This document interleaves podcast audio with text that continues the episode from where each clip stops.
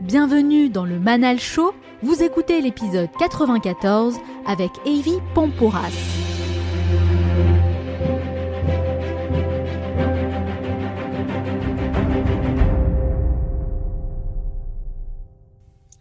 Mais personne ne vous l'apprend ça. Le problème est là. On n'apprend pas la maîtrise de soi aux gens. Jamais. L'intelligence émotionnelle n'est pas quelque chose qu'on enseigne. On va apprendre l'algèbre à quelqu'un ou l'histoire de quelque chose qui s'est passé il y a mille ans, des choses qu'ils n'utiliseront probablement jamais. Mais on n'apprend pas la communication, la négociation, l'intelligence émotionnelle, comment parler aux autres, le self-control. Personne ne vous apprend ça. Si vous n'avez pas la maîtrise de vous-même, alors vous ne l'aurez sur personne d'autre non plus. Mais ça, on ne l'apprend pas aux gens. Pour moi, c'est très décevant et c'est très injuste.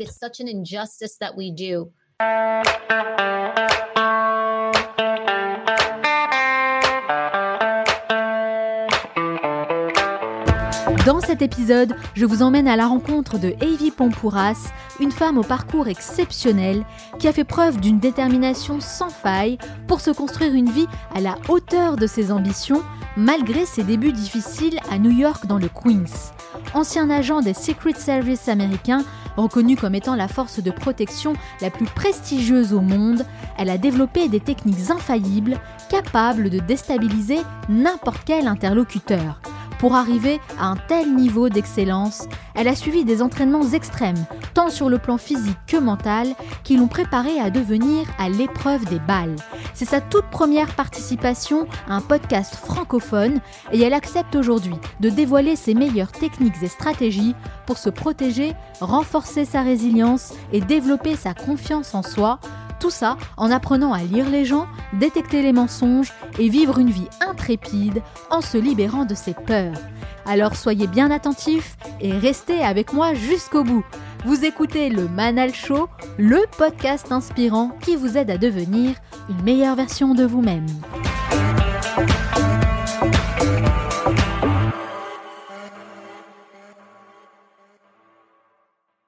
Tout le monde aimerait acquérir plus de pouvoir le pouvoir d'affronter les situations difficiles plutôt que de les craindre. Mais vous n'avez pas besoin d'être physiquement fort pour atteindre cet objectif. Tout se joue dans le mental. C'est en ayant une meilleure compréhension de la nature humaine et en apprenant à influencer et à lire les gens que vous atteindrez le pouvoir ultime, celui de devenir à l'épreuve des balles. Et quel meilleur enseignant qu'un ancien agent des Secret Service américains pour acquérir les meilleures compétences et stratégies? Elle a fait partie de la garde de protection rapprochée des présidents George Bush, Bill Clinton et Barack Obama. Elle a mené des enquêtes criminelles et des opérations d'infiltration très complexes, et elle est devenue experte dans l'art de détecter le mensonge et maîtrise les travers du comportement humain. Après avoir passé des dizaines d'années dans cet univers très fermé des agents spéciaux, elle décide de partager ses connaissances et nous enseigne la manière dont nous pouvons, à notre tour, appliquer ces enseignements dans tous les domaines de notre vie. Et son message est clair. Nous n'en avons jamais fini avec la peur, mais nous pouvons apprendre à la maîtriser. Elle aide et inspire des millions de personnes à travers le monde, moi y compris, et vous serez impressionné par son dévouement, son travail acharné, son humilité et toutes les leçons précieuses qu'elle va partager avec nous. Pas de bullshit, que de la qualité ancien agent spécial des Secret Service américains, animatrice de l'émission Spy Games sur les jeux d'espionnage, professeure à la City University de New York, elle est également l'auteur du best-seller Becoming Bulletproof, et croyez-moi, vous ne serez plus jamais la même personne après avoir écouté ce podcast. C'est un grand honneur de la recevoir dans ce nouvel épisode. Avi Pompouras, bonjour et merci d'avoir accepté mon invitation. Good morning. Bien. Très bien. I love you. You spoke so well. Thank you so much. Okay. So, Avi, I start all my interviews with the same question, which is why? Pourquoi vous faites ce que vous faites aujourd'hui? Why are you doing what you do today?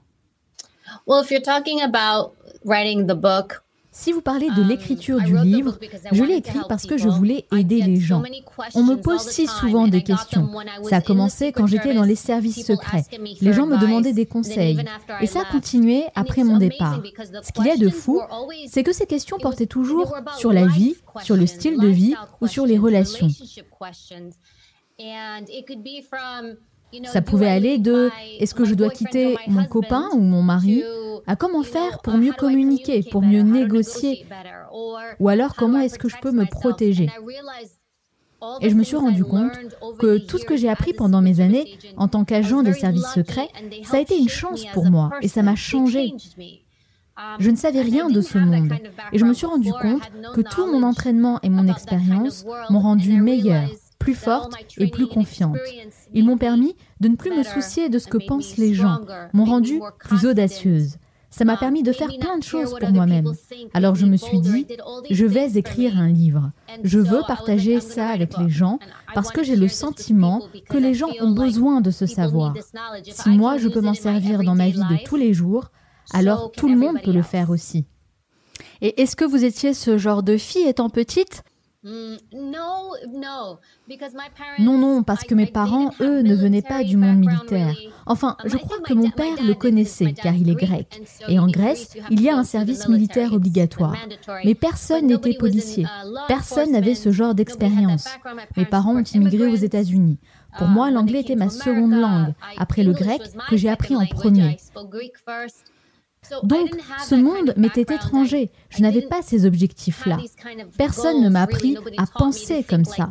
C'était plutôt travail dur, trouve un job normal, vous voyez, parce que mes parents venaient d'un milieu très simple et ils étaient très pauvres quand ils m'ont élevé. C'est pour ça qu'ils sont venus aux États-Unis. Donc, je n'avais pas ça et je me suis rendu compte que c'est mon parcours qui m'a progressivement fait devenir ce que je suis maintenant c'est ma formation et tout le reste qui m'ont forgé. Mais je dirais que j'ai eu le courage de tenter ma chance. Et je crois que parfois les gens se découragent de faire certaines choses, ce que je n'ai pas fait et ce que j'essaye de ne pas faire. Et je me suis toujours dit, oui, je peux le faire, pourquoi pas? Et c'est ça le plus gros obstacle auquel les gens font face. Uh, ça s'appelle le self-select. Le fait de s'auto-exclure automatiquement en ne postulant pas à un emploi ou en n'essayant pas de faire quelque oh, chose parce qu'on se dit ⁇ Oh non, ça ne marchera jamais ⁇ ou alors peut-être qu'on se dit ⁇ Ça va être trop dur ⁇ ou ⁇ Je ne m'en sens pas capable ⁇ Résultat, avant même qu'on nous dise non, on se self-select et on ne tente pas sa chance.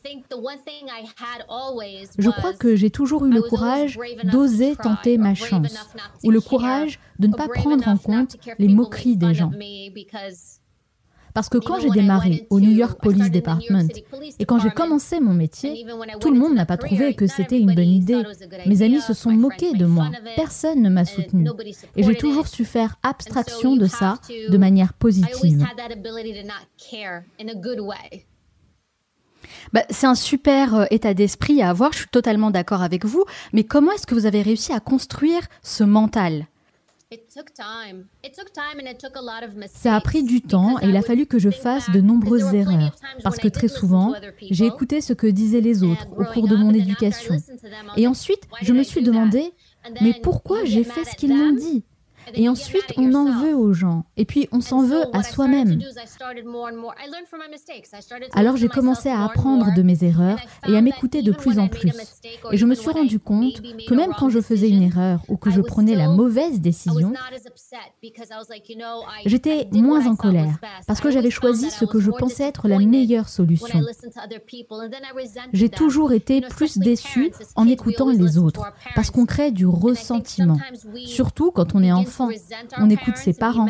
Et parfois on commence à leur en vouloir parce qu'on les a écoutés, alors même qu'on savait qu'on n'aurait pas dû le faire. Je crois que j'ai fini par apprendre que je pouvais continuer à aimer ma famille et à les respecter tout en faisant mes propres choix. Parfois, les gens ont vraiment du mal avec ça. Je le vois en tant que professeur vacataire à l'université. J'ai beaucoup d'étudiants qui viennent me voir pour me demander qu'est-ce que je dois faire. Ou alors, mes parents veulent que je fasse ceci ou cela. Et je pense que la moitié de mes étudiants suivent la carrière que leurs parents ont tracée pour eux. Et je leur dis toujours de faire attention à leurs choix, parce qu'en faisant ce que l'on ne veut pas, on risque de se réveiller un jour, des années plus tard, en se disant ⁇ Pourquoi est-ce que je ne me suis pas écouté ?⁇ Donc, je pense que c'est une chose dont il faut être conscient. Cette conscience permet de bien faire attention au lieu de se laisser surprendre en ne réfléchissant pas aux choses et en se contentant de suivre simplement l'avis des autres. On ne devrait jamais laisser quelqu'un d'autre penser à sa place. Il faut toujours penser pour soi-même. Vous dites que vous apprenez de vos plus grandes erreurs et j'aime beaucoup aussi cet état d'esprit. Mais justement, j'aimerais savoir quelle est la plus grande erreur, le, plus gros échec que vous ayez pu vivre jusqu'à maintenant. Oh my gosh, Mana. Mon Dieu, Mana, il y en a tellement que je ne saurais pas par où commencer. Je ne sais pas. C'est une bonne question, mais je ne sais pas. Parce que j'ai l'impression d'avoir toujours fait ce que je voulais faire. J'ai commis de nombreuses erreurs, mais je suis incapable de prendre assez de recul pour dire si seulement je n'avais pas fait ceci ou cela. Je fais très attention à ne pas adopter cet état d'esprit, parce que c'est comme ça qu'on commence à avoir des regrets et à se dire pourquoi je n'ai pas fait ceci ou cela. Et j'essaye de ne pas vivre dans le passé. C'est très dangereux parce qu'on s'enfonce dans les regrets de ce qu'on aurait dû faire. Et moi, j'essaye de toujours vivre dans le présent. Donc, même si je fais une erreur, je me dis, OK, mais maintenant que j'en suis arrivé là, qu'est-ce que je fais pour réparer la situation C'est une très bonne question. Je peux vous dire que j'ai fait plein d'erreurs, mais je ne saurais pas vous dire laquelle était la pire parce que j'ai toujours été capable de corriger le tir après une erreur. Voilà comment je pourrais formuler les choses. Il n'y a pas d'erreur irréversible. Hmm, I like that. Vous pouvez faire une erreur, mais ça ne vous empêche pas de changer les conséquences de cette erreur. Peut-être pas comme vous le pensiez au départ, mais j'ai toujours été capable d'agir sur la situation. J'ai fait une erreur sur tel point, qu'est-ce que je fais maintenant? Je n'ai jamais laissé tomber ni eu de regret. What a perfect answer, actually. Robert Greene, Evi Pompouras ou encore Mourad Merzouki, je suis très heureuse de vous annoncer que plusieurs guests ont rejoint l'équipe de Mentor dans l'application Studi que j'ai lancée au mois de janvier 2021 et vous pouvez désormais suivre les cours des meilleurs experts français et américains dans des domaines très différents. Pour rappel, Studi, c'est un programme et une application mobile pour développer vos connaissances en seulement 5 minutes par jour. L'idée, c'est de partager avec vous toutes ces choses qu'on n'apprend ni à l'école ni en entreprise, mais qui ont pourtant largement contribué à la réussite des personnes que j'ai rencontrées et interviewées dans ce podcast. Vous avez d'ores et déjà accès à des dizaines de sujets différents, comme les finances personnelles, la productivité, la psychologie humaine, le wellness ou encore la créativité. En pratique, voilà comment ça fonctionne. Tous les lundis et tous les jeudis, vous recevez un nouveau cours de 5 minutes directement dans votre boîte mail que vous pouvez lire ou écouter sous format podcast. Vous pouvez également accéder à tous les cours répertoriés par guest et par catégorie directement dans l'application mobile. Vous êtes déjà très nombreux à vous être inscrits dès le lancement de Studi et je vous remercie beaucoup pour tous vos retours positifs. Si ce n'est pas déjà fait, vous pouvez toujours rejoindre notre communauté d'apprenants en cliquant sur le lien que vous trouverez dans la description de ce podcast. Et n'oubliez pas, votre réussite dépend de votre niveau de connaissance. De nombreuses personnes sont à la recherche de leur why. Est-ce que vous pensez que c'est quelque chose qu'on trouve justement dans les moments difficiles? Vous savez, je crois que ma vocation n'a jamais été de devenir officier de police. Quand j'étais une jeune fille, je me moquais des um, policiers. J'étais agacée quand ils me contrôlaient sur la route. Donc, je ne peux pas dire que j'ai toujours eu cette vocation en grandissant.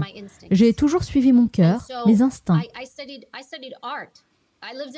Moi, j'ai étudié l'art. J'ai vécu à Paris, puis à Strasbourg. Comme je vous le disais, j'ai étudié l'histoire de l'art. J'adorais les artistes. J'ai pris des cours de comédie. Et malgré cet amour pour l'art, j'ai fini par choisir ce métier-là. Je me suis contentée de suivre mes instincts. Je guette toujours les opportunités. Donc parfois, je prenais une certaine direction. Par exemple, pendant mes études d'art, j'ai eu l'opportunité d'entrer dans les forces de l'ordre. Et je n'ai jamais été rigide. J'ai toujours été flexible.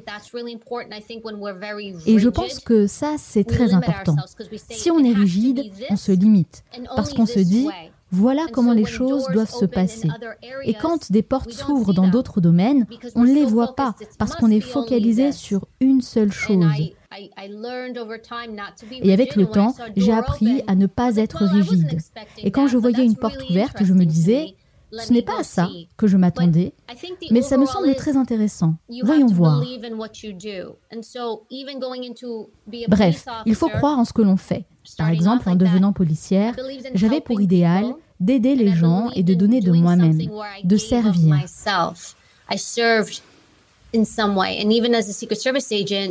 Et même en tant qu'agent des services secrets, j'ai travaillé sur de nombreuses affaires criminelles. J'ai mené des interrogatoires. J'ai protégé des présidents. J'ai toujours donné de moi-même. C'était quelque chose de merveilleux et de vivifiant. Alors, je l'ai dit dans votre présentation, vous avez travaillé pour le Secret Service pendant de nombreuses années. Est-ce que vous aviez un plan précis pour euh, arriver à concrétiser justement ce projet de devenir agent spécial? J'ai candidaté au processus de recrutement. C'est un processus très long avec de nombreuses étapes. Il faut passer une première série de tests, puis des examens écrits, des entretiens, des épreuves physiques, parce qu'il faut s'assurer que vous soyez suffisamment en forme, ce qui est essentiel.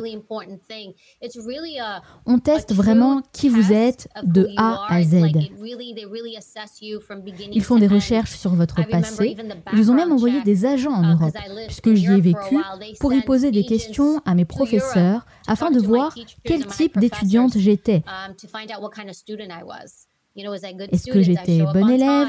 Est-ce que j'étais assidue donc, ils vous observent vraiment en détail.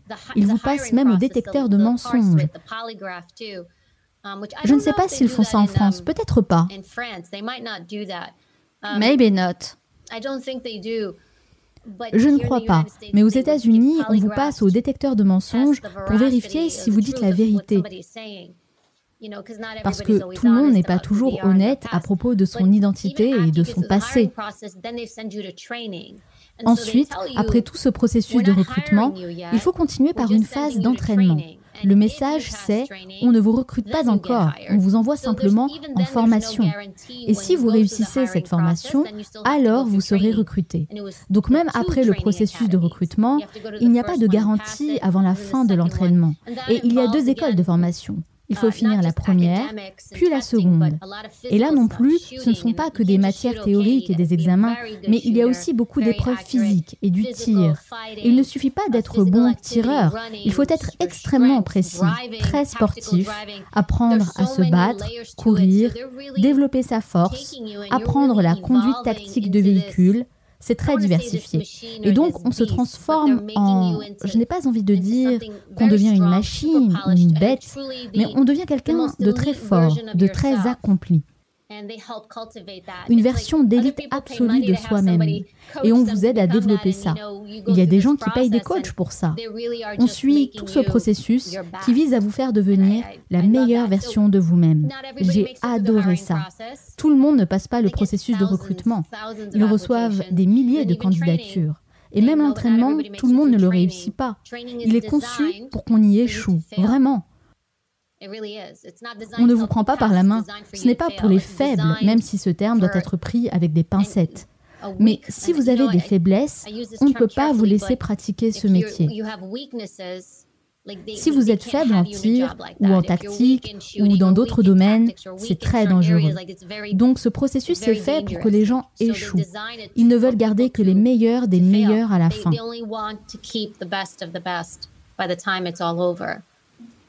Et qu'est-ce qui a été le plus difficile pour vous euh, durant ce processus d'intégration Mm, that's a good question. I think C'est une bonne question. Je crois que ce qui a été le plus dur pour moi, ça a été la course. C'était pendant la première école au New York Police Department, parce que je ne courais pas vraiment. Enfin, je courais en croyant être en forme, mais la course qu'on a pratiquée là-bas était vraiment intense. Dans le froid glacial, en pleine chaleur, sans musique pour se distraire à grande vitesse. Je crois que c'est ce qui a été le plus dur pour moi. J'ai dû entraîner mon corps pour m'y habituer. Après ça, tout s'est passé naturellement. Je n'avais pas peur. Et je pense que toute la différence est là. Face à quelque chose, on peut avoir très peur ou bien être très enthousiaste. Et je pense que j'étais tellement excitée et heureuse d'avoir cette opportunité que la peur ne faisait plus partie de l'équation. Donc, quand il a été temps pour moi d'agir, je l'ai fait sans réfléchir à un potentiel échec. Mais je me disais juste, j'ai tellement de chance d'être là, je vais tout casser. C'est aussi comme ça que pensent les athlètes de bon niveau. Quand on interviewe ces athlètes et qu'on leur demande Mais ça ne vous rend pas nerveux quand vous êtes sur le terrain face à tous ces spectateurs Beaucoup répondent Ça m'enthousiasme. Je vais jouer à un jeu que j'adore. On oublie tout le reste. Et je pense que ça a été mon approche, sans que je m'en rende vraiment compte. Ça avait beau être très dur, j'avais tellement de chance d'être là que je me sentais chanceuse. Et je me disais, je ne vais pas gâcher cette occasion, je vais y prendre plaisir. Et j'ai adoré apprendre toutes ces choses que je ne savais pas encore faire. Je me voyais, moi, mon corps, et je me disais, vraiment, je viens vraiment de courir sur cette distance, de me battre contre cette personne, de conduire, de tirer comme ça. Et on se rend compte qu'on a accompli tout ça. Et même si ça a été difficile, ça booste votre confiance en vous. Et puis, on réussit de plus en plus et on devient encore plus confiant. Et c'est ça qui vous pousse. Prendre des risques. Ça aide aussi à gagner confiance en soi. Et ça aussi, ça vous aide à devenir quelqu'un de plus solide. Et je n'ai pas toujours eu ça. Honestly, I admire you, Avi, because I think I will die in this situation. I think the first thing is would you want to? Je crois que la première question, c'est le voudriez-vous? Et je crois que c'est ça qui est important. Parce qu'il y a des gens qui ne veulent pas. Parce que des gens m'ont dit, mais pourquoi tu veux t'infliger ça? Et c'est une question qui se comprend. Donc vraiment, est-ce que vous le voulez ou non? C'est la question. Si vous le voulez vraiment, alors oui, vous pouvez le faire. Sinon, ça change la donne. Mais si vous voulez quelque chose, alors vous trouverez un moyen de le faire. Vous vous entraînerez constamment, vous renforcerez votre corps, vous étudierez. Et toutes ces choses que je, les ai faites parce que je savais qu'il fallait que je travaille. J'avais la passion et la détermination requises. Je le voulais. Mais je n'avais pas encore toutes les compétences ni les aptitudes physiques. Il a fallu que je travaille sans cesse pour atteindre le niveau nécessaire. Mais je le voulais. C'est vraiment ça, je pense. Parce que je ne suis pas spéciale. Je le dis souvent et je le pense. Il faut regarder les autres et se dire, si eux en sont capables, alors pourquoi pas moi J'ai toujours eu cet état d'esprit. Pourquoi pas Qui a dit que je n'étais pas capable? Mais je crois qu'on en revient à la question de si on veut ou pas les choses. Je pense que vous tracez votre propre chemin personnel, qui vous enthousiasme de votre côté. Et en faisant ce que moi j'ai fait, si la passion n'y est pas, bien sûr que vous n'allez pas tout donner. Vous vous direz juste Ah bah c'est dur. Ouais, je comprends totalement. Pour vous, ça avait du sens en fait de faire ça. Et c'est peut-être pour ça aussi que vous y êtes arrivé aussi bien et aussi brillamment. Oui, c'est ce que je crois. Même maintenant que j'ai quitté ce milieu, maintenant que je suis dans le um, journalisme, à la télévision, je suis dans un monde que je ne connaissais pas du tout et où j'ai dû apprendre à faire des interviews et à parler devant des caméras, à écrire des articles, toutes ces choses que je ne savais pas faire. Même après avoir quitté les services secrets, je suis retournée à l'école pour apprendre le journalisme. J'ai obtenu un second master en journalisme parce que je me suis dit, me voici dans une nouvelle carrière. Il va falloir que j'y arrive. Je ne connais pas ce domaine. Savoir viser juste ne vous aidera pas à être une meilleure journaliste. Je me suis dit qu'il fallait que j'apprenne. Et c'était quelque chose qui me passionnait. Apprendre à me tenir devant les caméras, mener des investigations. Donc, je suis retournée à l'école pour apprendre les bonnes pratiques de journalisme afin d'avoir du succès par la suite. Et comme je le disais, si on aime quelque chose, on trouve le moyen de le faire. Si on passe son temps à tomber dans les impasses, je crois que ça signifie qu'on ne le voulait pas tant que ça finalement. Les instructeurs sont connus pour être assez stricts durant les entraînements et euh, cette manière de faire est sujette à controverse hein, puisque certaines personnes pensent que ces pratiques peuvent vraiment briser le moral des gens. Vous, Evie, vous avez suivi ces entraînements, donc j'aimerais beaucoup savoir quel est votre regard là-dessus. Vous en pensez quoi en fait de tout ça? Dans la police, non, je pense qu'ils ne sont pas là pour être gentils et il faut que vous appreniez la résilience. C'est vrai qu'ils vous crient dessus, qu'ils vous compliquent la tâche. Même si vous n'êtes pas capable de supporter ça à l'entraînement, là où les gens ne sont pas là pour vous faire du mal, si dans cet environnement sécurisé et contrôlé, le stress est trop important pour vous, alors qu'allez-vous faire dans la rue? Surtout en cette période où les gens dans la rue n'aiment pas la police. La police évolue dans un environnement très hostile actuellement. Il y a des émeutes partout dans le monde. Certaines sont très violentes. Il y a de la haine et de l'animosité. Alors, si vous faites partie des forces de l'ordre sur le terrain, Qu'est-ce que vous croyez qu'il va vous arriver si les gens vous détestent? Il faut que vous soyez résilient et que vous ne preniez pas les choses personnellement si les gens vous insultent. Parce que même moi, quand j'y travaillais, j'ai subi des injures affreuses. Pas moi personnellement, Evie. Ces gens ne me connaissaient pas. C'était ce que je représentais qu'ils insultaient. Mais je ne pouvais pas me comporter pareil en retour. Je ne pouvais pas faire preuve de violence, me mettre en colère, répondre par des insultes. Il fallait que je garde le contrôle de moi-même. Quand on stresse quelqu'un en l'exposant à différentes situations, on voit comment il se comporte. Donc je suis d'accord avec ces méthodes. Et si ceux qui ne peuvent pas les supporter, ils se trompent de métier. L'entraînement, c'est comme ça. C'est conçu pour vous rendre capable de penser dans le feu de l'action et pour injecter du stress dans votre vie, car vous allez rencontrer encore plus de stress dans la vie réelle et dans la rue. Et il faut que vous vous habituez à gérer ça. Donc, quand on vous met dans des situations stressantes, c'est pour voir comment vous allez vous comporter, ce qui va se passer. C'est pareil pour la première fois où quelqu'un vous frappe. Une partie de l'entraînement consiste à voir ce que ça fait quand on se, prend un coup. Parce que cette première fois ne devrait pas avoir lieu en pleine rue pendant que vous faites votre travail. Il vaut mieux déjà savoir ce que ça fait. Comme ça, on sait comment on va réagir. Parce que ce sont les choses qu'on ne connaît pas encore et qu'on ne comprend pas qui nous font peur. Alors, controverse ou pas, si ça heurte vos sentiments et que vous ne comprenez pas pourquoi les choses fonctionnent ainsi, vous vous trompez de métier. Mhm. Avec l'expérience que vous avez aujourd'hui, est-ce que vous changeriez quelque chose dans le processus de recrutement tel qu'on le connaît justement? Oh, je crois qu'il évolue continuellement. Il faut changer, évoluer, c'est obligatoire, ça ne peut pas rester toujours la même chose. Ça change à mesure qu'on fait des recherches en psychologie, en sociologie, pour mieux comprendre les gens. C'est important, par exemple, pour les interrogatoires. Changer la manière dont la police procède à des interrogatoires, c'est important. Avoir de bonnes stratégies d'interrogatoire. Parfois, on a des images de policiers qui crient, qui insultent, qui harcèlent les gens. Ils se disent, il faut que j'intimide cette personne, que je lui fasse peur pour qu'elle me parle et me dise la vérité. Mais la science démontre que c'est faux. On ne peut pas harceler les gens jusqu'à ce qu'ils vous parlent. Vous allez obtenir de mauvaises infos. Ils vont vous mentir pour que ça s'arrête. Ça ne fonctionne pas. Mais malheureusement, il y a des policiers qui continuent à faire comme ça, même si ce n'est pas comme ça qu'on interroge les gens. Donc on ne les humilie pas, on ne les harcèle pas, on ne menace pas, on ne dit pas si tu ne me dis pas la vérité, tu vas en prison. Tout ça ne marche pas. Aujourd'hui, on le sait grâce à la science.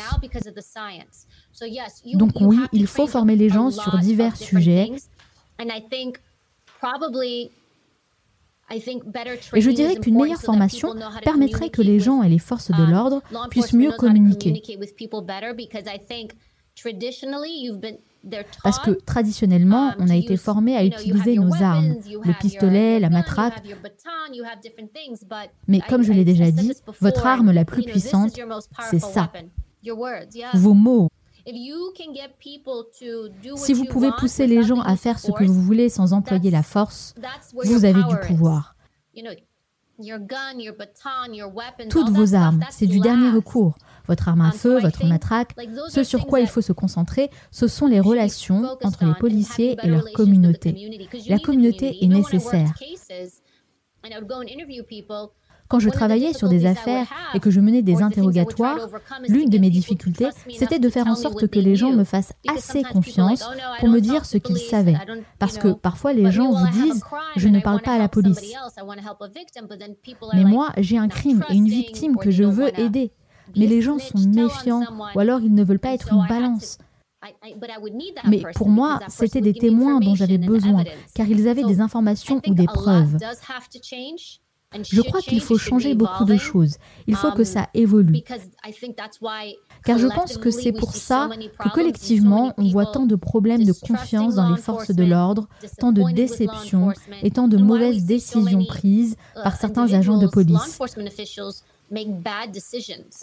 Peut-être que ça tient aussi au recrutement dans certains cas. Peut-être qu'il faut changer le système de sélection, apprendre aux gens à communiquer au lieu d'en venir aux mains. Dès qu'on commence à poser ses mains sur un autre être humain, tout commence à partir en vrille. Dès qu'on touche les gens, tout change. Il faut faire attention à ça. Donc oui, ce processus devrait être continuellement évolutif. Au-delà des compétences techniques, moi j'ai le sentiment que ce qu'on doit faire, c'est apprendre ce qu'on appelle les soft skills. Et c'est valable pour tout dans la vie, à l'école, au travail, absolument partout en réalité. Nous devons apprendre davantage de compétences humaines. Nobody. Mais personne ne vous l'apprend ça. Le problème est là. Je travaille à l'université et personne ne vous enseigne ça. On n'apprend pas la maîtrise de soi aux gens, jamais. L'intelligence émotionnelle n'est pas quelque chose qu'on enseigne. On va apprendre l'algèbre à quelqu'un ou l'histoire de quelque chose qu'il s'est passé il y a mille ans, des choses qu'ils n'utiliseront probablement jamais. Mais on n'apprend pas la communication, la négociation, l'intelligence émotionnelle, comment parler aux autres, le self-control. Personne ne vous apprend ça. J'espère que ça changera avec le temps. Ce sont des cours qu'il faut mettre en place pour tous les jeunes, pour que les gens grandissent avec ces compétences, pour savoir comment parler avec les gens, comment présenter leurs idées sans avoir peur, sans se faire harceler, en gardant le contrôle de soi.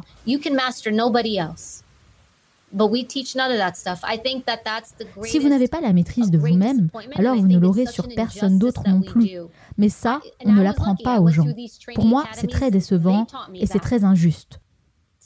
Et moi, j'ai eu de la chance. J'ai fait ces formations où on me l'a appris. Mais je ne comprends pas pourquoi on n'enseigne pas ces compétences aux jeunes pour qu'ils ne tombent pas dans la dépression ou le suicide um, lorsqu'ils rencontrent un problème, pour qu'ils n'aient pas l'impression que c'est la fin de leur vie et qu'ils aient les moyens de gérer les personnes, les problèmes et les gens difficiles sans se laisser écraser. Je suis parfaitement d'accord avec vous. On, a, on doit tous faire face à des choses difficiles à un moment donné dans notre vie. Et quand ça devient trop difficile, justement, eh ben, on a tendance à baisser les bras parce que peut-être que notre cerveau n'est pas suffisamment entraîné pour faire face à la difficulté. Alors, comment peut-on devenir mentalement plus fort? Ça passe par quoi, selon vous? En n'ayant pas peur des situations difficiles. Tout le monde fait beaucoup d'efforts pour éviter ces problèmes, pour prendre la meilleure décision possible, parce qu'on a une peur monstre de prendre la mauvaise décision, de dire les mauvaises choses. Et le problème, il est là. Si on passe son temps à faire en sorte d'éviter un problème, quand il finit par arriver, on abandonne. C'est là qu'on est démuni, parce qu'on ne l'a pas assez rencontré. En tant que professeur, et on parle bien de l'université, les étudiants ont peur de lever la main, de peur de donner la mauvaise réponse. Et moi, je leur dis, allez, crachez le morceau, trompez-vous, essayez de répondre au moins. Personne ne va vous gronder ici. Mais ils ont peur de se tromper ou de montrer qu'ils se trompent devant les autres. Et j'en ai qui, même quand ils lèvent la main pour répondre, chuchotent tellement bas que je dois leur dire de répéter. Je ne vous entends pas et les gens au fond de la classe non plus. On a tellement peur de se tromper, de faire des erreurs, d'être critiqué. Mais ça n'est pas une vie, ça. Et c'est ce qui empêche la résilience, parce qu'on ne vit pas. Tout ce qu'on fait, c'est éviter les problèmes. Oh, ça, ça a l'air dur, je vais me tenir à l'écart. Oh, cette personne risque de vouloir se battre, je vais changer de chemin. Tout ce qu'on fait, c'est éviter les conflits et tenter de limiter les dégâts. Mais comment allez-vous savoir comment gérer les problèmes si vous les évitez? Le stress, dans une certaine mesure, est bénéfique. Confronter l'adversité, c'est bien. Il y a une étude américaine où ils ont mesuré la résilience des jeunes personnes et ont comparé les enfants qui ont grandi en ville et ceux qui ont grandi en banlieue. Et comme c'est plus dur de grandir en centre-ville, car il y a plus de crimes, plus de problèmes, ces enfants qui grandissent dans des conditions plus dures ont une plus grande résilience. Ils sont devenus plus résistants et ils ne s'écroulent pas, savent mieux gérer les problèmes. Et ceux qui grandissent bien à l'abri en banlieue, protégés de tout par leurs parents, ce sont des jeunes gens qui ont des problèmes en grandissant. Quand ils tombent sur un os, ils ne savent plus quoi faire parce qu'on les a trop protégés. Donc l'adversité, c'est une chose merveilleuse. Gérer la confrontation, les gens difficiles, il faut que ça vous arrive dans votre vie, car ça vous rend progressivement meilleur et votre peur diminue. Tout le monde a tellement peur de la confrontation, du conflit, et pourtant, se confronter à quelqu'un et faire valoir ses idées, ça ne doit pas forcément devenir cette chose horrible. Vous avez le droit de ne pas être d'accord et d'avoir des confrontations saines avec les gens. Ou alors, si quelqu'un vous attaque, il faut savoir comment lui parler ou le gérer, car c'est inévitable dans une vie entière. Vous allez vivre ce genre de situation. Donc, il vaut mieux s'y entraîner et ne pas en avoir peur. Quoi que vous fassiez, ce genre de problème finira toujours par vous rattraper.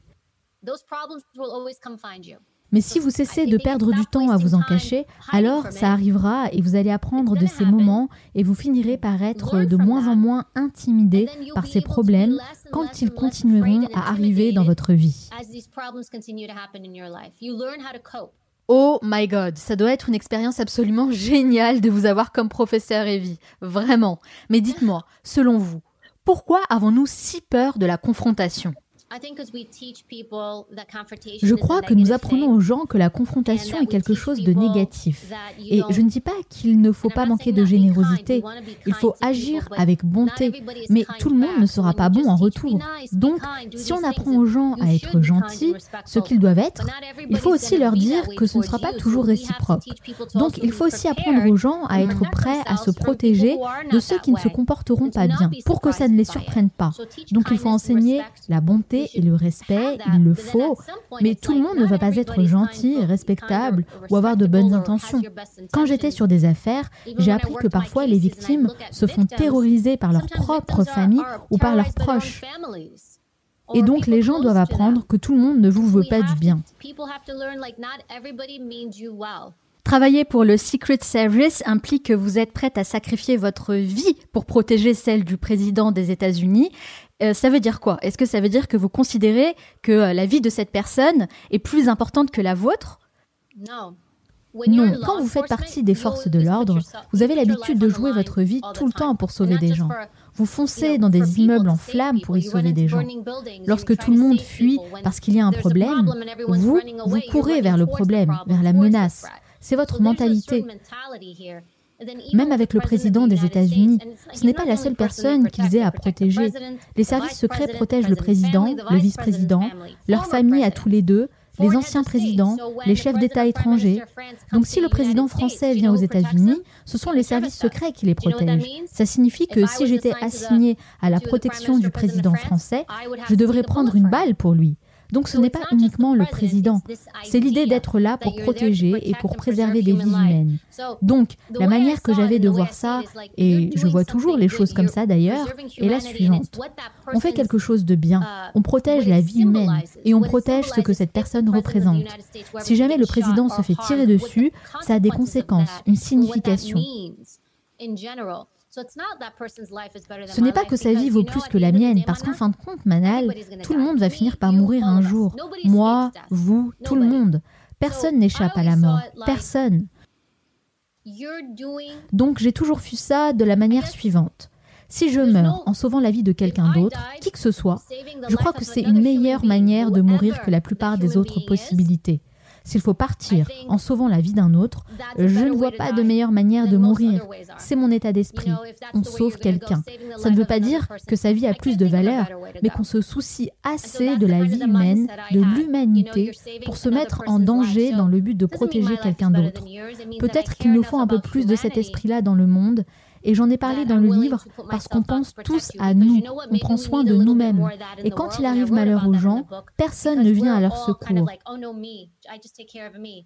Ce que font les gens, c'est qu'ils sortent leur téléphone pour filmer ceux à qui il arrive malheur, mais personne n'intervient. Alors peut-être qu'il nous faut un peu plus de choses comme ça, peut-être qu'on devrait tous faire preuve d'un peu plus de désintéressement et se mettre un peu plus en danger pour aider quelqu'un d'autre. Parce que peut-être qu'un jour ce sera nous, notre mère, notre père, quelqu'un de notre famille. Donc il nous faut un peu plus de ce genre de choses. This is so true. C'est tellement, tellement vrai. Et justement, Evie, j'aimerais savoir quel est votre rapport à la mort. Je crois que ça va tous nous arriver. J'essaye de vivre tous les jours de sorte à être OK si jamais je disparais le lendemain. Et comme j'ai un job où je savais tous les jours que je risquais de ne pas rentrer à la maison, à chaque fois qu'on met son gilet pare-balles, on sait qu'on l'enfile parce que quelqu'un risque de nous tirer dessus, de nous faire mal, de nous faire exploser. Donc on s'y fait. On développe aussi une forme d'humour noir. Parce que dans des situations où tout est si lourd, si sérieux, on devient fou sinon. Donc il faut trouver une forme d'humour là-dedans. Se dire, bon, si je pars, je pars. On acquiert un genre de légèreté. Mais j'étais aussi entourée de gens très courageux. Et cette façon de penser n'était pas étrange pour moi, puisque tout le monde dans mon entourage, mes collègues, serait mort pour me sauver la vie et vice-versa. Pas juste la vie du président ou de je ne sais qui d'autre qu'on devait protéger. Quand on procédait à une arrestation et qu'on allait vers une situation dangereuse ou dans un pays dangereux, je savais que la personne à mes côtés n'allait pas me laisser tomber. Donc, je crois qu'on accepte tout ça. Mais en tout cas, j'ai toujours fait en sorte de faire tout ce que je voulais pour ne rien regretter de faire des choix pour que si demain doit être mon dernier jour, je puisse dire j'ai vécu.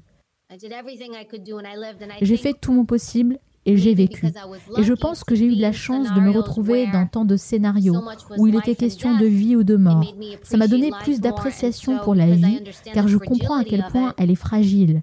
Ce qui m'a rendu plus encline de faire des choix qui me permettent de ne pas avoir peur. Notre temps n'est pas infini ici. Je pense que c'est une perspective importante à avoir. Ça permet d'avoir moins peur. On se dit, je n'ai qu'une vie. Comment est-ce que je peux la remplir au maximum pour que je puisse me sentir bien quand je saurai que mon heure est venue et que je puisse me dire, c'est bon, je peux partir. I so agree with that. Alors personnellement, moi je pense que le fait de se rappeler régulièrement euh, la mort, bah, ça nous pousse justement à faire des choses importantes dans la vie. Et je pense que dans une société où on cherche à cacher la mort, bah, les gens évitent d'en parler, c'est vrai. Moi je pense qu'il faudrait au contraire la remettre au centre de nos vies. I think you're so right. Vous avez tout à fait raison, tout le monde en a tellement peur. On a tellement peur du sujet, comme si c'était une mauvaise chose, mais ça fait partie de la vie. Tout le monde va en faire l'expérience, et je crois qu'on s'en cache.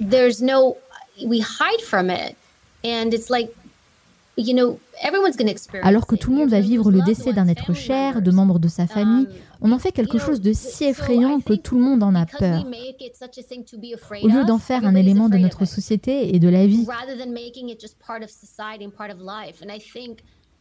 Et pour mes parents, peut-être de par leur éducation, c'était un sujet de discussion normal.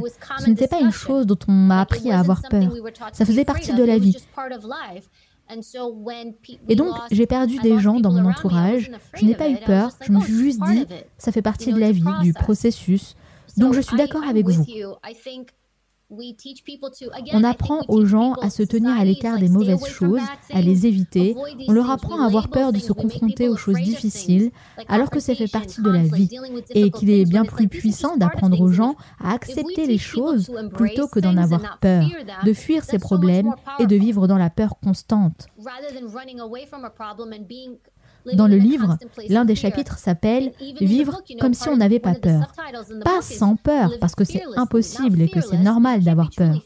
Mais faire comme si on n'avait pas peur, ça signifie prendre des décisions qui vont nous faire peur. On est censé avoir peur. Le problème, c'est quand cette peur devient paralysante. Donc je suis d'accord avec vous. Il y a tellement de gens qui sont terrorisés par la mort, mais on ne peut pas y échapper. Ça fait partie de la vie. Le mieux à faire, c'est de s'adapter pour vivre la vie la plus riche possible, de sorte à ce que quand il est temps de perdre quelqu'un ou de mourir, on ait moins peur. Ça fait partie de nous.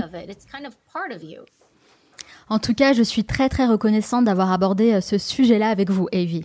Vous partagez votre expérience dans un livre passionnant que vous avez intitulé Becoming Bulletproof. C'est un terme pour le moins assez original, qu'on pourrait traduire en français par devenir blindé. Qu'est-ce que ça veut dire exactement pour vous, Becoming Bulletproof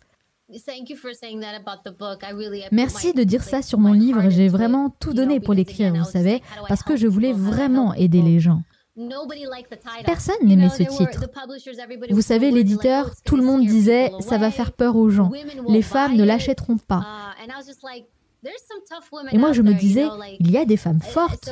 Beaucoup de gens ont résisté et m'ont dit, non, il faut le changer. Les gens vont s'imaginer que c'est violent. Et moi, je ne voyais pas ça comme ça. Je veux rester authentique.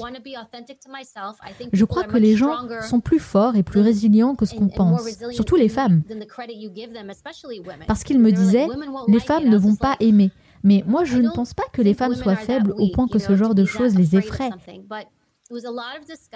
Il y a eu beaucoup de discussions et j'ai choisi ce titre, Devenir bulletproof, parce qu'on est toujours en train de devenir quelque chose. On est toujours en train d'évoluer. Je travaille toujours à devenir meilleure, plus forte, plus résiliente. C'est un but que je n'atteindrai jamais complètement. C'est un processus continu. Mais devenir bulletproof, ça veut dire devenir résilient.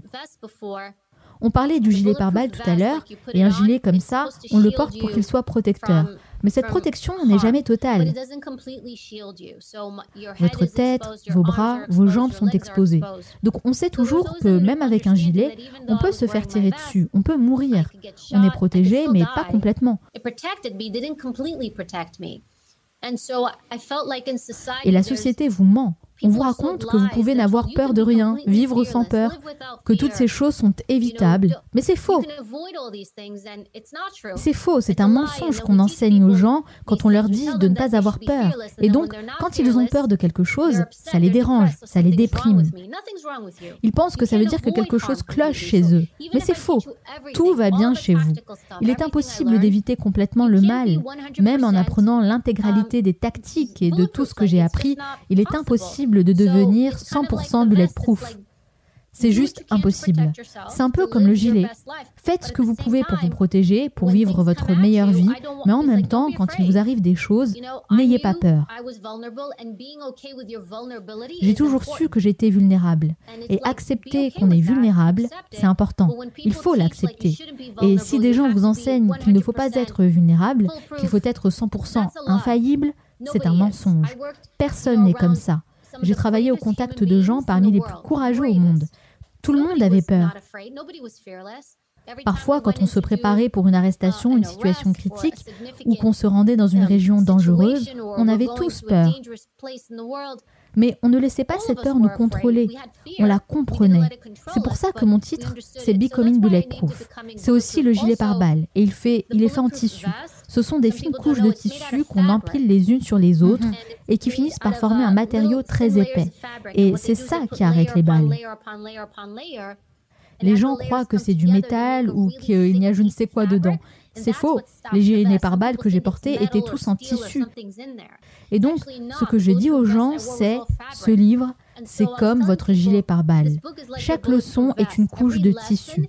Et si vous apprenez cette leçon, puis la suivante, puis la suivante, si vous empilez toutes ces petites couches de tissu les unes sur les autres, alors à la fin, vous allez être bulletproof.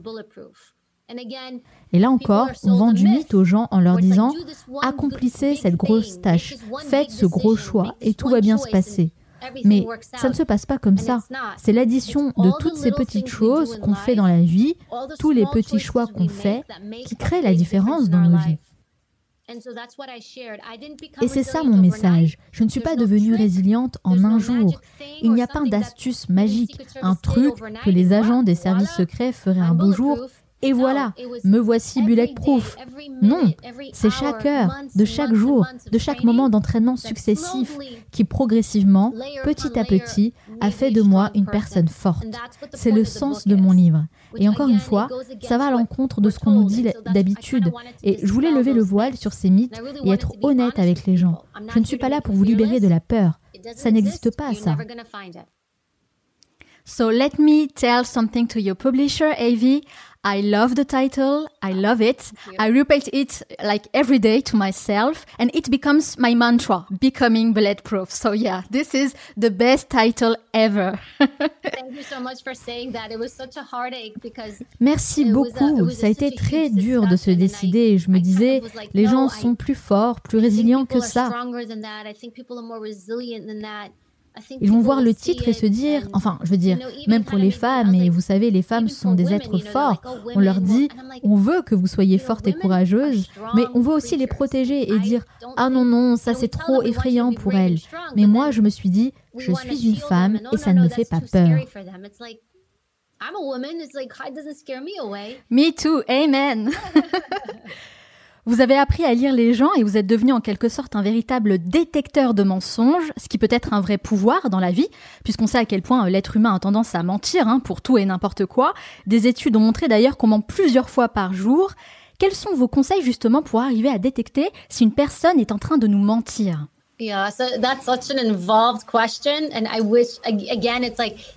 Ça, c'est une question complexe. Et là encore, il n'y a pas de réponse simple.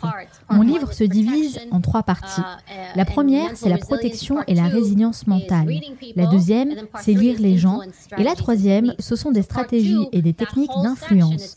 Donc l'intégralité de la deuxième partie concerne le fait de lire les gens, le langage corporel, verbal, les mots déclencheurs, les choses à observer et apprendre à évaluer quelqu'un. Un autre mythe que certains enseignent, alors que c'est faux, c'est que tout le monde ment de la même façon ou que tout le monde se comporte pareil en mentant. Et encore une fois, c'est un mythe, ce n'est pas vrai, c'est un gimmick. Il n'y a pas d'études scientifiques derrière. Ce que j'essaye de faire, c'est de combiner tout ce que j'ai appris pendant ma formation avec la recherche scientifique pour qu'on sache comment regarder quelqu'un afin de dire cette personne-ci n'est pas honnête ou cette personne-là n'est pas honnête. Parce que Manal, vous pourriez me poser une question et par exemple, moi, je pourrais rire en entendant cette question. Uh, Imaginons que vous me posiez une question très sérieuse et que ça me fasse rire. Et alors que vous pourriez me demander, mais Avi, pourquoi vous riez? C'est une question sérieuse. Le fait que je ris ne veut pas automatiquement dire que je ris vraiment de la question. L'un des signes que les gens sont très nerveux ou qu'ils hmm, mentent, c'est le rire inapproprié.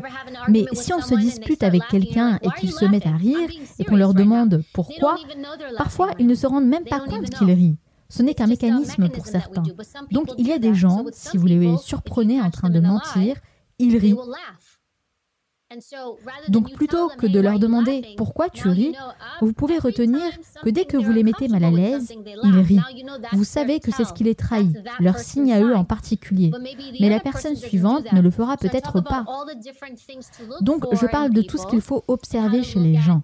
Comment observer leur comportement quand ils sont relaxés, qu'ils ne s'inquiètent pas, et le comparer au moment où vous les interrogez sur quelque chose. Ce qui est très important quand on pose une question difficile, comme par exemple, quel est votre président préféré?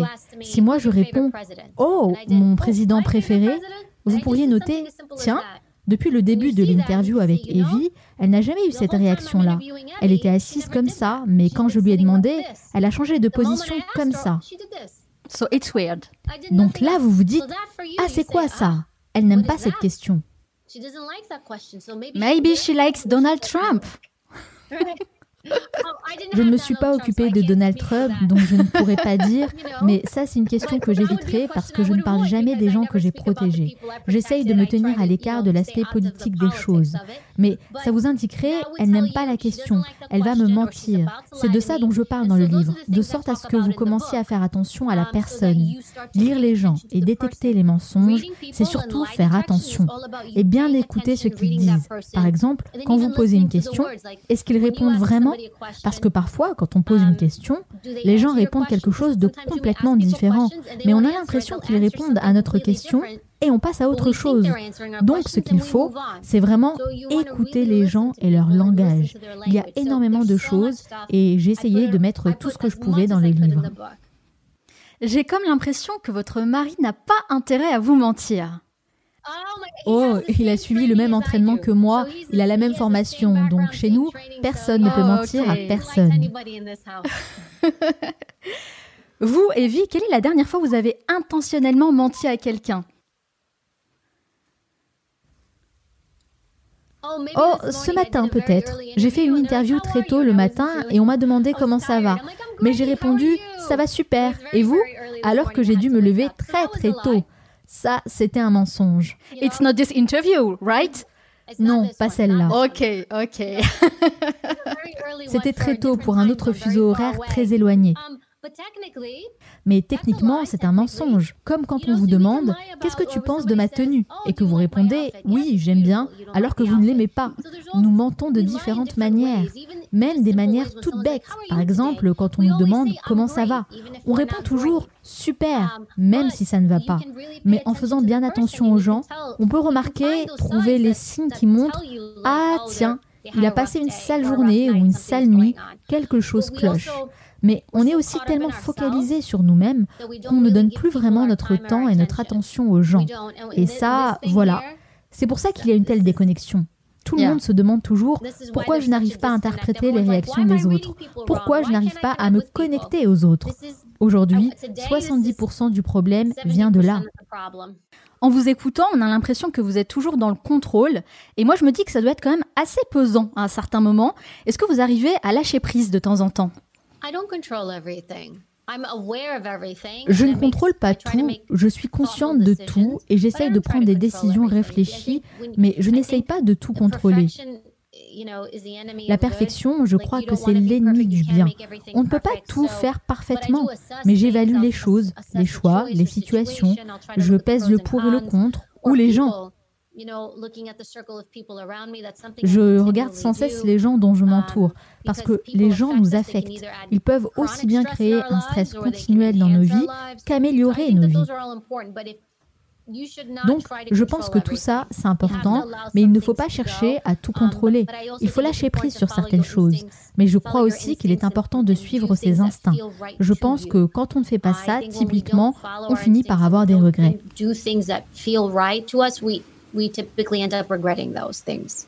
Le travail dans le Secret Service vous imposait une grande discrétion. Ça faisait clairement partie de votre job, hein, de rester euh, la plus discrète possible. Aujourd'hui, vous êtes devenue une personnalité très publique, à l'opposé de votre vie d'avant. On vous voit un peu partout, hein, sur les réseaux sociaux, à la télé, sur YouTube. Vous faites notamment beaucoup d'interviews pour la promotion de votre livre. Est-ce que, d'une certaine manière, vous comblez un manque que vous aviez peut-être en travaillant euh, toutes ces années dans l'ombre avec d'autres personnes? C'était difficile au départ parce que je n'avais jamais eu de réseaux sociaux, je n'y étais pas. Donc je suis passée de l'ombre à une exposition totale. Mais voilà, c'était un monde différent, un genre de travail différent de ce que je fais maintenant. Maintenant, il faut que je sois comme ça, mais c'est aussi ce qui me mettait mal à l'aise.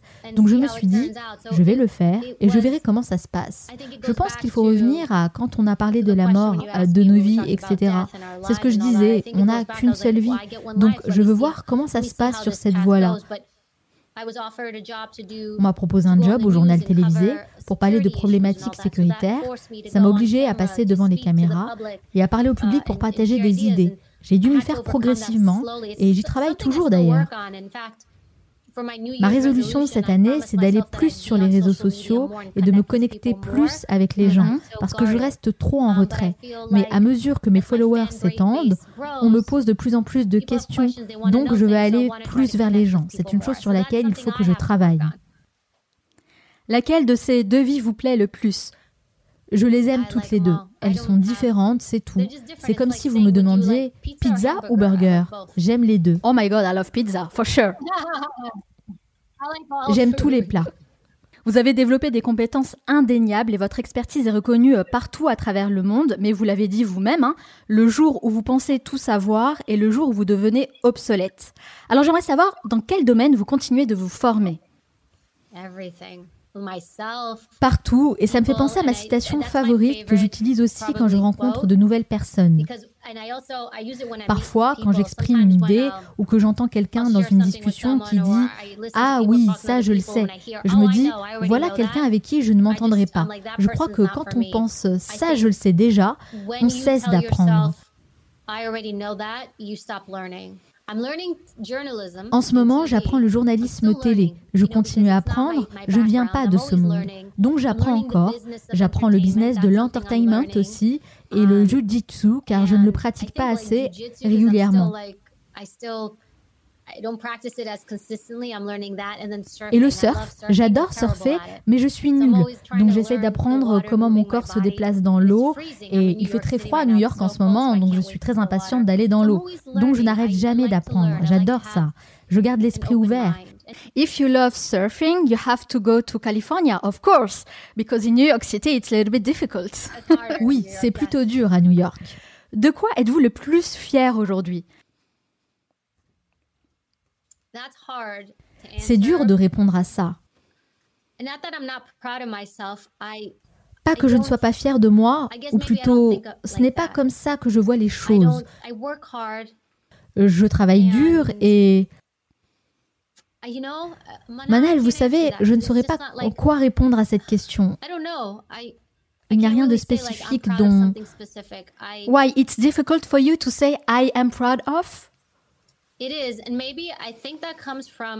Oui, peut-être parce que ça me vient de mon métier précédent, parce qu'on m'a appris à rester humble, à ne pas mettre en avant mes accomplissements, à ne pas dire Hey, regardez ce que j'ai fait là.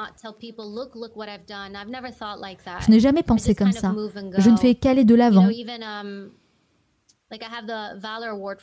Par exemple, j'ai un Valor Award des services secrets qu'on m'a donné pour ce que j'ai fait pendant le 11 septembre, et même ça, c'est toujours dur pour moi d'en parler.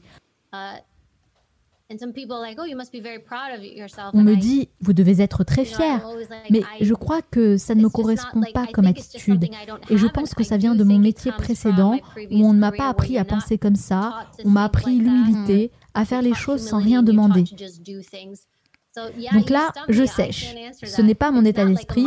Je ne sais pas si c'est bien, mais je suis comme ça. Alors Evie, j'aimerais savoir, est-ce que vous avez des regrets, des choses que vous aimeriez peut-être refaire différemment? Je ne pense pas que ce soit un regret, mais dans ma prochaine vie, j'aimerais être astronaute. J'ai toujours trouvé ça fantastique. Oh wow, this is a very nice dream. Bon, je crois que j'ai loupé ma chance, même si on ne sait jamais. Mais quand je me dis si je pouvais tout recommencer, je serais astronaute. Mais j'ai toujours des pensées un peu excentriques comme ça. Je veux faire des choses dont on dit ça, c'est impossible. Et je réponds, mais pourquoi pas? Ce serait extraordinaire. Donc c'est ce que je me dis. Si j'avais une autre opportunité, peut-être que j'essayerais de faire quelque chose comme ça. Du coup, quelle est la chose la plus importante pour vous aujourd'hui? Qu'est-ce qui compte le plus? Hmm. Il y a tant de choses qui comptent pour moi. Je crois que ce que j'aimerais, ce serait que nous soyons plus unis je pense que c'est important. Je vois beaucoup de haine, beaucoup de négativité. Je vois beaucoup de négativité et ça en dit long sur notre société et sur notre manière de projeter de la haine plus que du respect um, envers les autres. Uh, Je crois que c'est une chose que j'aimerais voir changer. Je suis sur les réseaux, mais seulement pour échanger avec mes followers, car c'est important. Au-delà de ça, je limite ce que je lis. Mhm. C'est un lieu très négatif et je n'aime pas ça. Je pense qu'il faut qu'on se demande, en tant que société, comment en sommes-nous arrivés là Qu'est-ce qui cloche chez nous sur le plan collectif qui fait qu'on pense que c'est normal de faire ça On écrit des choses qu'on ne dirait jamais en face à une personne. Merci beaucoup, Evie Pompouras, d'avoir répondu à toutes mes questions, mais ce n'est pas totalement fini. À la fin de chaque interview, je pose une série de questions rafales. Le but, c'est de répondre le plus spontanément possible, hein, sans trop réfléchir. Ça dure 1 minute 30. Est-ce que vous êtes prête? Okay, okay, I'll try to be good. I'm terrible at these because I think things through. Go ahead. ok, let's go. Quelle est la première chose que vous faites en vous levant le matin? Je me lave le visage. Comment donnez-vous de la valeur aux gens qui vous entourent Je dis merci et je leur montre que je les apprécie au lieu de leur dire que je les apprécie. Quelle est la mauvaise habitude dont vous aimeriez vous débarrasser Le sucre. Dunkin' Donuts, ici aux États-Unis, ils ont cette boisson, le cappuccino blast. C'est merveilleux. J'adore. Il faut vraiment que j'arrête d'en boire autant. Que faites-vous dans les moments de très grosse déprime? Je fais de l'exercice. Quel est le dernier livre que vous avez lu? Crushing It, de Gary Vee. Quel animal vous représente le mieux? Un loup. Si vous pouviez intégrer un livre pratique dans tous les programmes scolaires de toutes les écoles du monde entier, ce serait lequel? Hmm. Hmm, je choisirais Circe parce que je l'adore, mais je ne sais pas s'il serait bien adapté à un parcours scolaire, mais j'adore ce livre. Quelle est votre plus grande peur? Je ne sais pas, c'est une bonne question. Je ne veux pas dire que j'en ai pas, car je dois faire face à de nombreuses peurs. Mais je crois, je pense que c'est de ne pas arriver à protéger les gens que j'aime, vous voyez?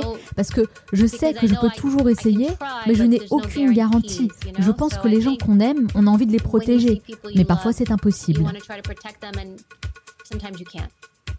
Vous regardez quoi en ce moment sur Netflix? J'ai arrêté de regarder Netflix, vous savez, parce que j'avais tant de choses à faire.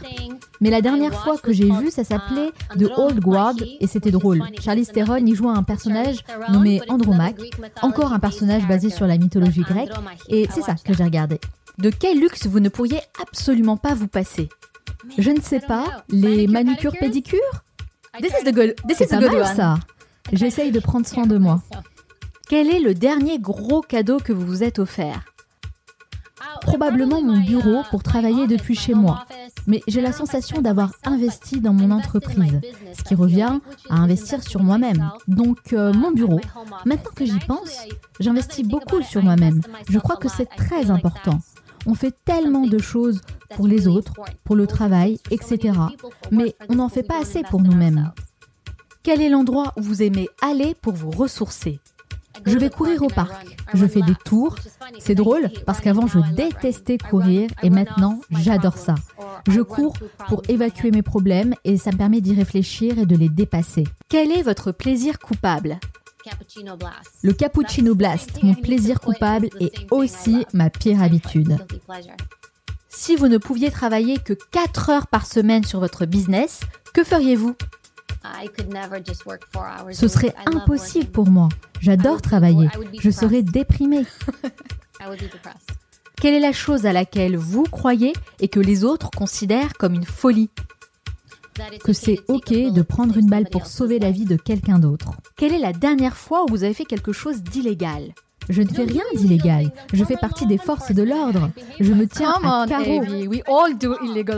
Peut-être un demi-tour non autorisé? Selon vos proches, quelle est votre plus grande qualité? Je suis forte. Et selon vous, quel est votre plus grand défaut? Peut-être que de temps en temps, je réfléchis trop à certaines choses, j'analyse trop. Parfois, je dois me reprendre et me dire, arrête de réfléchir et agis. Quelle est la dernière chose que vous faites avant de dormir? Je médite. Merci beaucoup, Evie, de vous être prêtée au jeu des questions rafales. Ça y est, vous l'avez fait. Vous vous sentez comment après ça c'était vraiment une interview en profondeur. Vous posez de très très bonnes questions. J'ai été vraiment impressionnée. Vos questions sont très très réfléchies. Super, vraiment. Ça m'a vraiment fait réfléchir. Pour finir, Evie, je voulais d'abord vous remercier pour cette conversation, mais aussi vous dire à quel point j'ai apprécié votre livre, qui est absolument fantastique. Vous avez fait un très très bon travail, et je le dis parce que je sais à quel point c'est difficile d'écrire un livre. Donc merci beaucoup Evie pour ça. Franchement, vous vous assurez, et honnêtement, vous êtes une très très belle personne. Merci Manal, ça me touche beaucoup. C'est pour ça que j'ai écrit ce livre, donc merci, c'est très important pour moi. Merci Evie pour votre temps, c'était un réel honneur et un vrai plaisir de vous recevoir dans mon podcast. Pour euh, toutes les personnes qui souhaitent en savoir davantage sur vous, sur ce que vous faites, éventuellement commander votre livre, où peut-on vous retrouver? Oui, alors il suffit de chercher mon nom sur Google, mon nom grec à rallonge, Evie Pompouras, et vous me trouverez. Ok, et je vais évidemment partager tous les liens sur notre site lemanalshow.com. Merci beaucoup Evie Pompouras. Je vous souhaite beaucoup de succès dans tous vos futurs projets. Tout pareil Manal, merci. Prenez soin de vous. Nous arrivons à la fin de cet épisode, mais avant de vous quitter, j'aimerais partager avec vous les trois meilleurs conseils à retenir de mon entretien avec Avi Pompouras. Conseil numéro 1. Améliorez vos techniques de communication et vous obtiendrez ce que vous voulez des personnes qui vous entourent. Le vrai pouvoir est de pousser les gens à faire ce que vous voulez sans employer la force. Ce n'est pas facile, c'est vrai, mais c'est possible grâce à une bonne compréhension de la psychologie humaine. On a parlé de self-control, d'intelligence émotionnelle, d'écoute active ou encore de langage corporel, et toutes ces techniques sont très puissantes pour développer votre pouvoir, votre influence et votre force de conviction avec beaucoup de finesse en évitant les confrontations physiques et même verbales.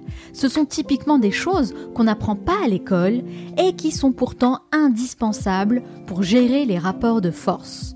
Dans son livre Becoming Bulletproof, Evie Pampouras nous enseigne comment devenir une personne plus forte et plus confiante, une personne qui n'a pas besoin de se battre avec les poings pour faire valoir ses droits, pour imposer ses idées et pour inspirer le respect.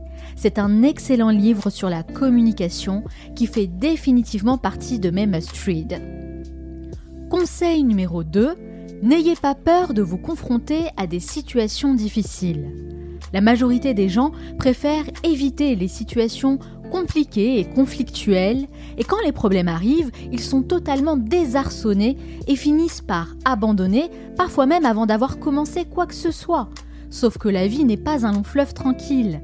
Comment allez-vous apprendre à gérer les problèmes si vous passez votre temps à les éviter? Ok, ce n'est pas une partie de plaisir, mais c'est comme ça qu'on apprend la résilience. Comme nous l'a si bien dit Evie Pompouras, l'adversité est une chose merveilleuse. Ça vous permet d'acquérir de nouvelles compétences, d'expérimenter de nouvelles choses et d'en apprendre toujours plus sur vous-même. Ce qui ne vous tue pas vous rend plus fort. Prenez l'habitude de vous exposer régulièrement à des choses qui vous font peur en petite dose, ce qui vous rendra beaucoup plus intrépide face à l'adversité. Et enfin, conseil numéro 3, apprenez à confectionner votre propre gilet pare-balles. À l'instar d'un agent spécial, vous devez apprendre à confectionner votre propre gilet pare-balles pour vous protéger des agressions extérieures. Un gilet pare-balles est composé de plusieurs couches de tissu appelées Kevlar, et ce sont toutes ces couches qui finissent par créer une épaisseur suffisante, capable d'amortir le choc d'une balle et donc de vous maintenir en vie plus vous ajoutez de couches, plus vous assurez une protection supplémentaire. C'est une excellente métaphore pour expliquer la manière dont vous devez appréhender votre rapport à la peur. Chaque nouvelle leçon que vous aurez intégrée est une couche supplémentaire qui renforcera votre capacité à gérer les situations difficiles. Si vous avez aimé cet épisode, pensez bien à laisser 5 étoiles sur Apple Podcast, qui est la référence pour le classement des podcasts, ou de vous abonner sur la plateforme que vous êtes en train d'utiliser, parce que je sais que vous êtes nombreux sur Spotify, Deezer et bien d'autres, alors je compte sur vous. Dernière chose et pas des moindres, pour celles et ceux qui souhaitent rejoindre notre cercle privé, vous pouvez vous abonner gratuitement en allant sur le manalshow.com et en me laissant votre meilleure adresse mail pour recevoir mes prochains emails privés. C'est un rendez-vous hebdomadaire que je vous donne tous les vendredis pour partager mes meilleures recommandations et découvertes de la semaine. Alors abonnez-vous dès maintenant pour ne pas rater le prochain numéro. Merci de m'avoir écouté jusqu'au bout. Nous, on se retrouve très bientôt pour un nouvel épisode. Ciao